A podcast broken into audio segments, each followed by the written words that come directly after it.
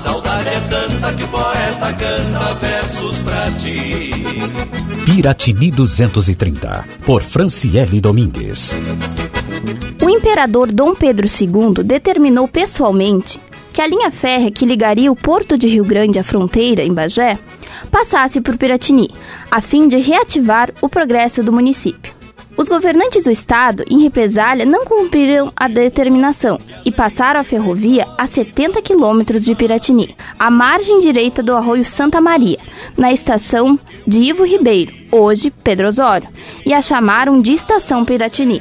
Assim conseguiram enganar o imperador, que morreu acreditando ter implantado tal recurso para Piratini, sendo que esta seguia isolada do resto do estado.